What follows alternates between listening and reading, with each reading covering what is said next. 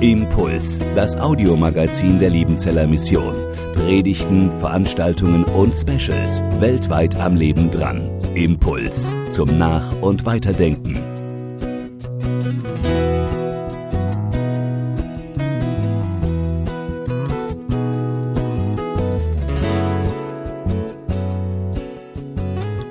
Ich habe euch heute ein Geheimnis mitgebracht. Und wenn jemand ein Geheimnis ausplaudert oder ausplaudern will, dann ist es auf einmal ruhig. Dann will man nämlich das Geheimnis hören. Nein, ich werde nicht nochmal Papa, auch nicht Großvater. Das kommt hoffentlich irgendwann auch nochmal. Sondern es ist ein Geheimnis aus dem Gartenbereich. Ich habe vor einigen Wochen einen Gärtner getroffen, und zwar in seinem großen Stückle, wo er ein kleines Gewächshaus hat. Und in diesem Gewächshaus hat er ein paar Tomatenstücke drin. Wer sich mit Tomaten etwas auskennt, weiß, Tomaten sind anfällig, wenn sie nass werden. Und deswegen baut man Tomaten in der Regel so an, dass man irgendeine Überdachung über die Tomaten macht. Das Problem ist nur, wenn man Tomaten überdacht, darf man sie eben nicht vergessen zu gießen. Denn wenn man sie nicht regelmäßig gießt, dann sind sie irgendwann halt nicht mehr da, die Tomaten, von denen ich übrigens einige heute mitgebracht habe. Bei mir sind sie tatsächlich schön geworden, weil ich sie tatsächlich regelmäßig gieße. Das Problem ist nur, wenn man in Urlaub fährt, dann braucht man eine Gießvertretung. Nun hat dieser Gärtner mir sein Gewächshaus gezeigt, es geöffnet und gesagt, ich habe noch kein einziges Mal diese Tomate gegossen. Und ich war überzeugt, denn die Erde war wirklich ganz trocken im Gewächshaus. Aber die Tomate war grün. Und die hatte Früchte dran, noch nicht ganz reife, aber doch so, dass sie richtig gesund aussah. Und dann sagte er mir, du, ich habe ein Geheimnis. Ich verrate dir, warum diese Tomate wächst. Ich habe sie nämlich so gepflanzt, dass sich den Wurzelballen gewissermaßen unter dem Gewächshaus nach außen hin verpflanzt habe und die Tomate sozusagen nach innen unter das Dach gesetzt habe. Und jetzt ist es so, wenn es regnet, dann äh, fällt Regen auf das schräge Dach und gleitet dann an der flachen Wand runter, genau da, wo die Tomate ihre Wurzeln hat. Das heißt, wenn es regnet, kriegt die Pflanze mehr Wasser ab als alle anderen Pflanzen im Garten. Boah, ich treffe ihn heute Mittag und frage ihn, ob er sie immer noch nicht gegossen hat nach diesen Wochen der Trockenheit. Dann wäre ich, glaube ich, vollends überzeugt, dass das die einzige und die beste Methode ist, Tomaten anzupflanzen. Geheimnisse. Wir brauchen solche Geheimnisse. Und klasse, wenn jemand Geheimnisse lüftet, die auch noch etwas mit unserem Leben, mit unserem Alltag zu tun haben. Paulus war so einer, der Geheimnisse gelüftet hat, der sie nicht für sich behalten hat, sondern der das Geheimnis von Jesus Christus ausgeplaudert, nein, nicht nur geplaudert, sondern überzeugend weitergegeben hat. Nämlich, dass Jesus der Messias, der Christus ist, der Retter für das jüdische Volk und auch für alle anderen, wie wir es gerade gehört haben. Die anderen sind nicht mehr Fremdlinge, sondern sie sind ebenfalls Hausgenossen Gottes. Es war für alle ein Geheimnis, dass das möglich ist, dass Menschen durch den Glauben an Jesus Christus gerettet werden, Kinder Gottes werden, nicht durch das Einhalten der Torah, der Weisung Gottes, sondern die Torah, die Weisung Gottes hat Gott gegeben, um Menschen zu zeigen, dass sie Christus, ohne Christus verloren sind, um zu zeigen, dass sie Sünder sind und dass sie von der Gnade Gottes, die ihnen durch Christus gegeben ist, leben. Diese Geheimnisse haben wir in den letzten Wochen hier im Schwarzbrot miteinander betrachtet. Und wer nicht dabei sein konnte und noch ein paar Stunden Zeit hat, auch jetzt in den Sommerferien, der kann das nachholen und die Predigten gerne hören vom Galater 1 bis heute Galater 5, der letzte Schwarzbrot-Gottesdienst zum Galaterbrief. Es kommt aber noch ein sechstes Kapitel. Und diese Scheibe Schwarzbrot, die müsst ihr euch selbst runterschneiden. Und da gibt es auch ganz schnell Möglichkeiten, vielleicht sogar nachher schon in der Pause. Galater 6, Vers 2, einer trage des anderen Last, so werdet ihr das Gesetz Christi erfüllen. Ich bin so froh, dass wir in dieser Schwarzbrot-Serie im Sommer, dass wir da diese Zeit haben, diese Zeit der Begegnung nach dem Gottesdienst, wo wir aufeinander zugehen können, wo wir miteinander ins Gespräch kommen. Natürlich fragen, wo gehst du in Urlaub, was machst du die nächsten Wochen, aber wo wir auch miteinander Lasten teilen können, wo wir das miteinander austauschen, uns mitteilen, was uns gut tut und was uns quält. Und wo wir füreinander miteinander beten. Da lohnt es sich, in den Gottesdienst zu kommen. Das ist der Mehrwert, wenn wir zusammenkommen, was wir vor dem Bildschirm leider nicht so erleben können. Die Scheibe, Schwarzbrot Nummer 6, nachher in der Pause. Aber jetzt möchte ich mit euch Verse aus Galater 5 lesen, die überschrieben sind mit das Leben im Geist. Ich lese Galater 5 ab Vers 16 bis 26. Da schreibt Paulus, ich sage aber, wandelt im Geist, so werdet ihr das Begehren des Fleisches nicht erfüllen. Denn das Fleisch begehrt auf gegen den Geist und der Geist gegen das Fleisch, die sind gegeneinander, so dass ihr nicht tut, was ihr wollt. Regiert euch aber der Geist, so seid ihr nicht unter dem Gesetz.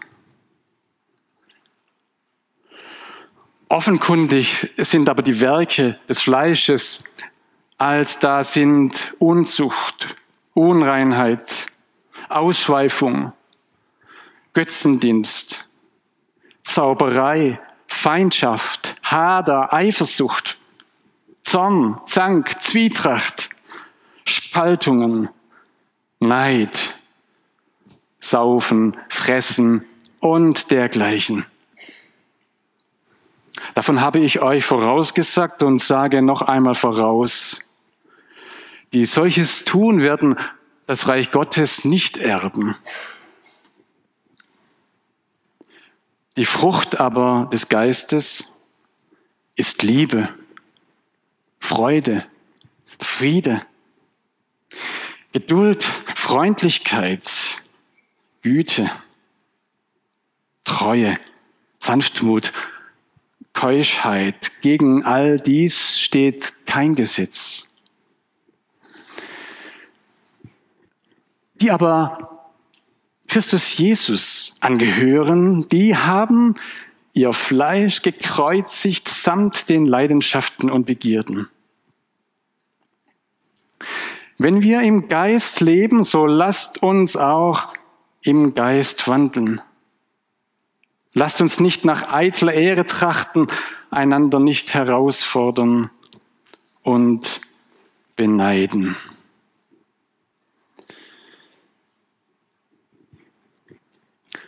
Ich habe heute Morgen drei Fragen mitgebracht und eine Aufforderung. Die erste Frage, was steht auf deinem Grabstein?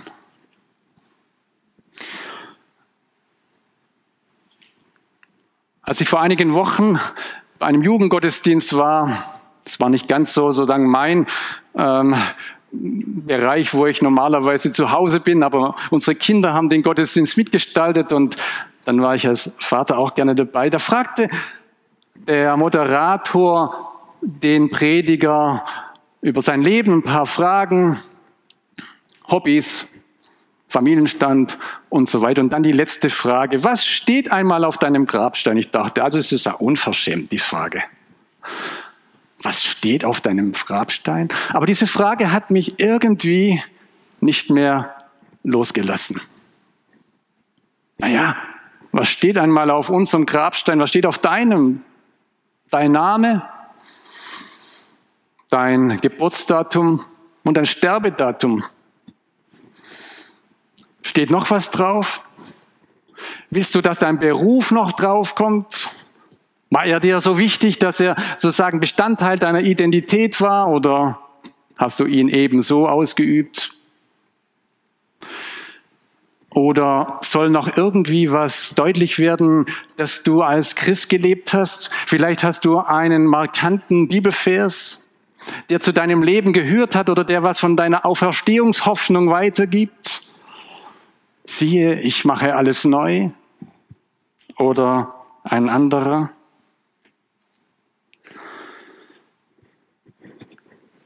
Manche haben schon ihr Grab. Manche, die stehen schon vor ihrem Grab. Und ich meine jetzt nicht Ehepartner, die schon ihren Partner zu Grabe getragen haben und ein Doppelgrab sich ausgesucht haben, wo der Stein schon steht und die Hälfte auf dem Stein ist schon eingeritzt und die andere Hälfte ist noch frei.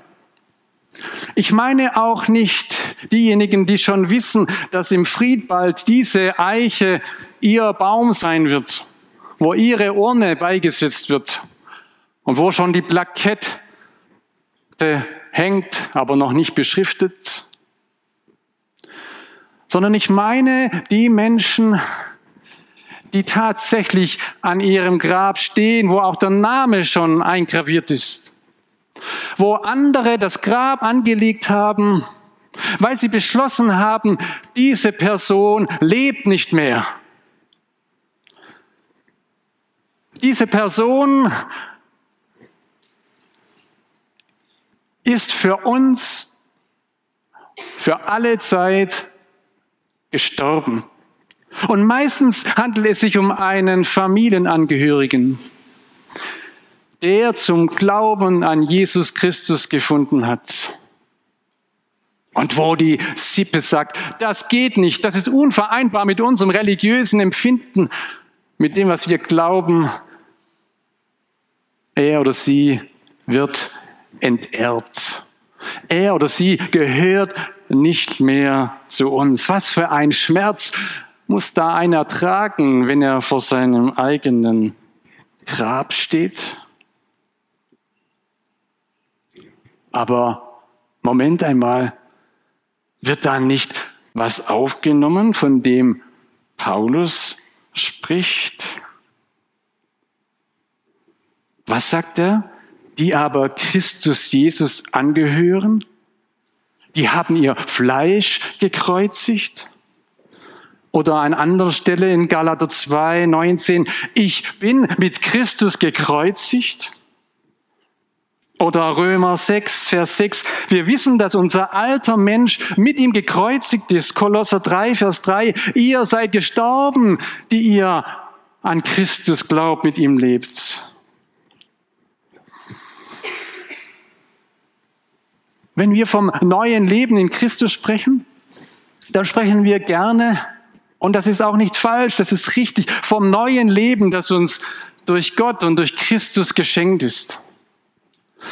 Wenn wir vom neuen Leben sprechen, das uns Christus gegeben hat und von der Wende unseres Lebens, dann sprechen wir gerne, und das ist auch richtig, dass er unsere Schuld getragen hat, uns abgenommen hat und dass er uns seine Vergebung zuteil werden lässt.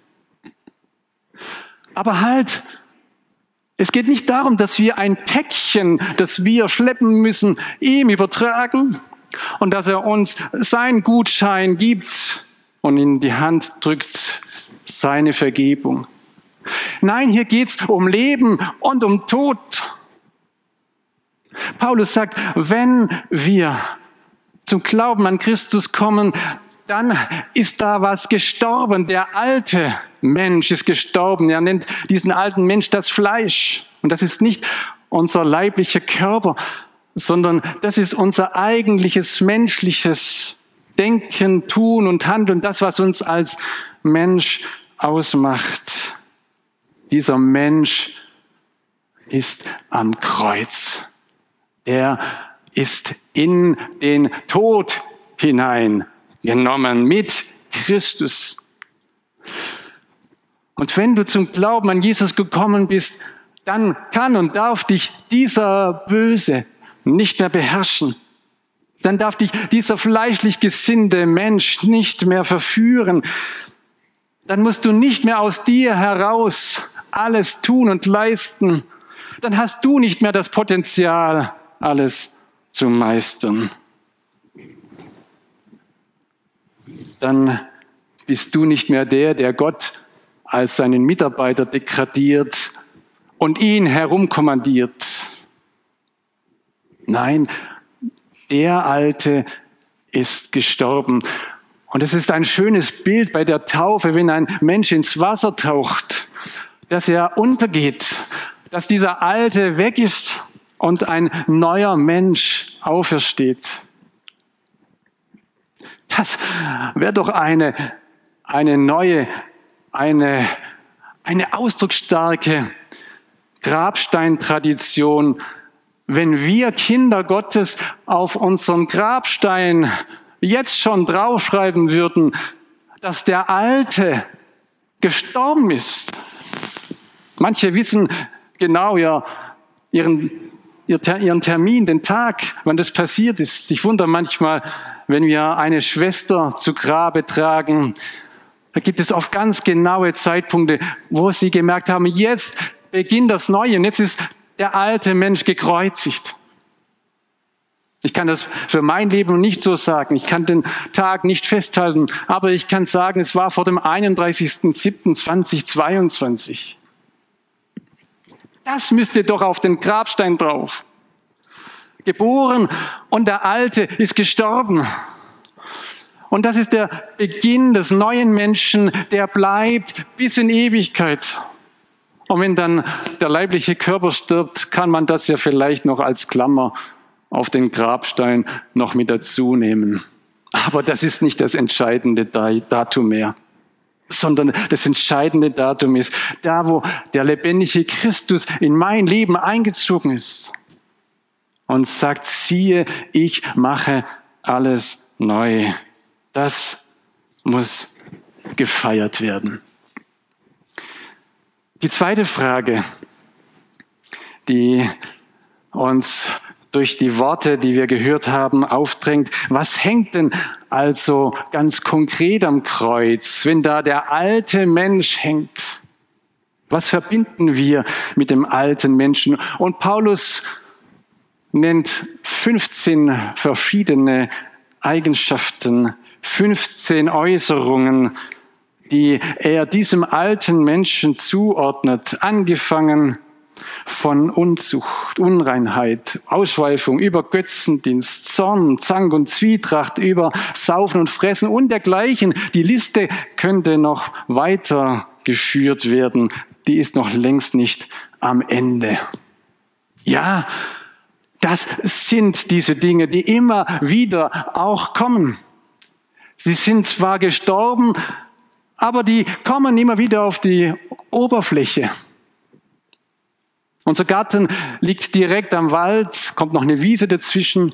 Wir haben schon manches Kleinvieh bei uns im Garten begraben.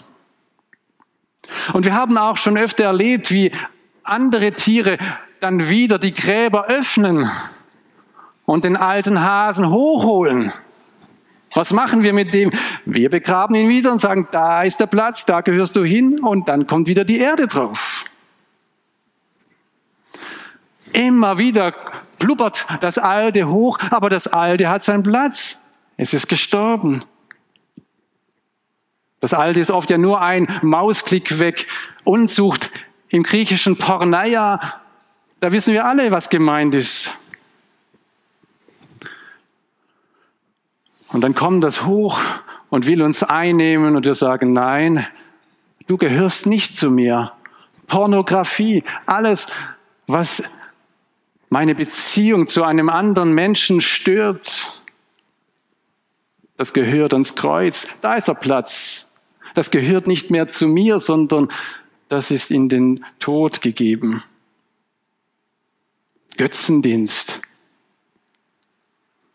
Wie schnell ist das Auto auf einmal ganz vorne. Wenn dann da eine Delle drin ist und alles dreht sich nur noch um die Delle im Auto oder wenn es in meinem Berufsleben nicht mehr klappt oder in meiner Gesundheit, alles dreht sich nur noch darum und auf einmal ist etwas viel wichtiger als der lebendige Gott.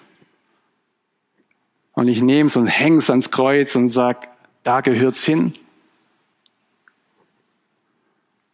Ich lebe nicht für mein Auto, ich lebe nicht für meinen Beruf, sondern ich lebe für dich, Christus. Und meine Liebe, die gehört nur einem. Kennt ihr diesen Kampf? Und ich komme zur dritten Frage. Wo ist dein Schlachtfeld? Ich gebe zu, dass ich vor dem 24. Februar nicht gerne über Kampf gesprochen habe. Weil der Kampf so weit weg ist und wir irgendwie ja vom Frieden träumten und glaubten, dass der Krieg weit weg ist. Und wir das irgendwie geschafft haben, in unserem Europa friedlich miteinander zu leben. Und jetzt das Schlachtfeld. Aber zum Glück nicht bei uns im Land, sondern draußen, vor unseren Toren. Wir meinen, wenn das Schlachtfeld draußen ist, dann ist es besser für uns. Zumindest jetzt im politischen. Und trotzdem, keiner will den Kampf und Krieg. Und doch stehen wir mittendrin und merken, es geht nicht ohne Kampf und Krieg auch in unserem persönlichen Leben. Es muss gekämpft werden. Die Frage ist nur, wo ist dein Schlachtfeld? Ist das draußen oder ist dein Schlachtfeld drinnen? Wenn dein Schlachtfeld draußen ist, dann kann ich dir nicht sagen, wie der Krieg ausgeht, ob du gewinnst oder verlierst. Wenn dein Schlachtfeld als Nachfolger Jesu innen drin ist, bei dir selbst, dann steht dieser Kampf unter dem Vorzeichen des Siegers Jesus Christus. Denn wenn er eingezogen ist in dein Leben, dann hat er bewiesen, dass er der Starke ist, der Lebendige. Und dann wird auch jeder Kleinkrieg von ihm bestimmt. Jesus sagt es mal in einem Gleichnis, wenn zwei gegeneinander Krieg führen, zwei Königreiche und der eine hat nur 10.000 Mann und der andere 20.000, dann wird er sich das lange überlegen, ob er gegen den mit 20.000 in Krieg zieht. Er wird eher seine Boden vorausschicken, damit sie ein Friedensangebot annehmen, damit es nicht zum Kampf kommt. Man kann sich nur auf Kämpfe einlassen, wo man auch weiß, dass man sie gewinnt. Wenn unsere Wälder brennen, dann wird das Wasser über diese Wälder herabgespritzt, weil wir wissen, nur über das Wasser können wir diesen verheerenden Kampf besiegen. Aber das Wasser wird das Feuer besiegen.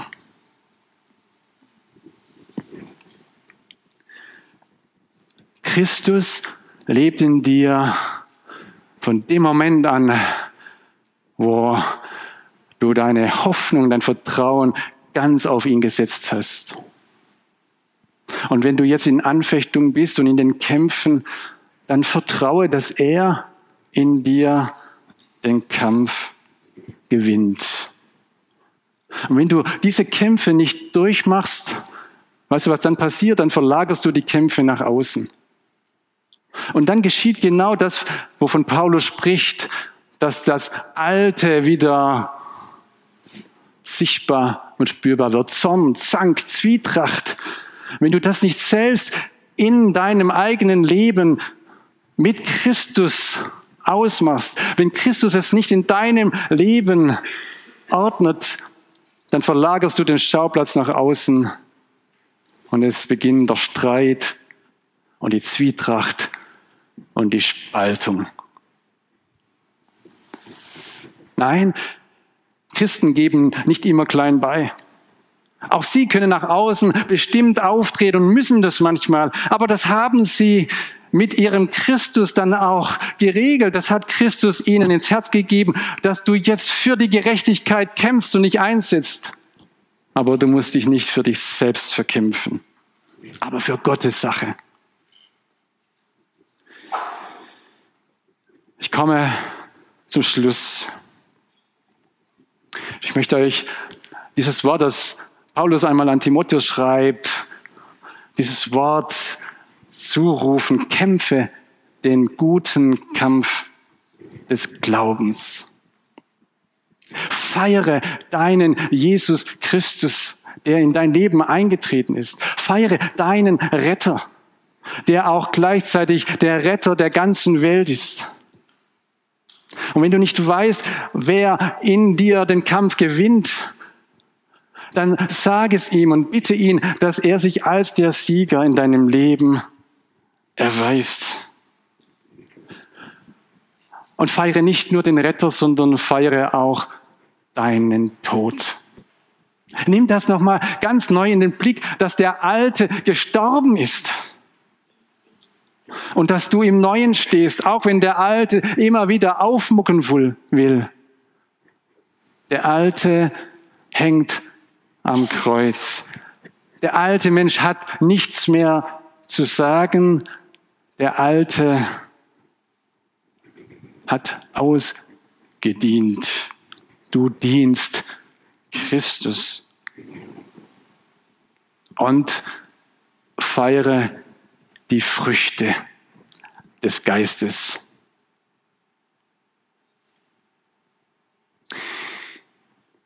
Die Früchte des Geistes sind Liebe, Freude, Friede, Geduld. Paulus zählt sie auf. Und diese Früchte, die können wir nicht einfach produzieren, sondern die geschehen durch ihn selbst. Volker Geckl und ich waren diese Woche bei einem Besuch bei einem Missionsleiter. Und als wir zurückfuhren, da da dankten wir Gott für die Früchte, die wir gesehen haben, die nur Gottes Geist hervorbringen können. Der Missionsleiter zeigte uns Bilder und ein Bild hat sich bei mir eingeprägt. Da sitzt einer im Rollstuhl und daneben steht einer und die scheinen beste Freunde zu sein. Aber ursprünglich hat der, der neben dem Rollstuhlfahrer sitzt, den mit vier Schüssen umbringen wollen und hat ihn zumindest in den Rollstuhl gebracht, aber nicht ganz in den Tod. Normalerweise wäre das Ergebnis Zorn, Zwietracht, Spaltung, Streit, fertig. Da gibt's nichts mehr, was die zusammenhält, was die irgendwie verbindet. Da ist für immer eine Trennung da. Aber beide wurden durch Jesus Christus versöhnt. Bei beiden zog Jesus Christus ein und jetzt war es möglich, dass sie zusammenfanden und dass sie beste Freunde werden und rumtouren und bezeugen, Christus ist der, der durch seine Liebe uns zusammengeführt hat. Wir leben in seiner Freude, trotz all dem, was passiert ist. Wir haben Frieden miteinander. Das bewirkt der Geist Gottes. Und wenn ihr noch weitere Früchte aufpacken wollt, das Geheimnis dieser neuen Früchte erleben wollt, dann kommt ab Mitte Oktober wieder zum Schwarzbrot Heartbeat Gottesdienst. Allerdings müsst ihr dann, wenn ihr Schwarzbrot Gottesdiensthörer seid, noch ein klein wenig sitzen bleiben, denn die neuen Früchte werden dann im Heartbeat-Gottesdienst einzeln durchgekostet, damit ihr schmeckt und seht, wie gut und wie freundlich der Herr ist. Glückwunsch euch allen, die ihr ihm vertraut. Amen. Impuls ist eine Produktion der Liebenzeller Mission. Haben Sie Fragen? Würden Sie gerne mehr wissen? Ausführliche Informationen und Kontaktadressen finden Sie im Internet unter www.liebenzell.org. Die Liebenzeller Mission produziert ebenfalls das Fernsehmagazin Weltweit am Leben dran. Informationen zur Sendung und zum Empfang gibt es unter www.weltweit-magazin.de.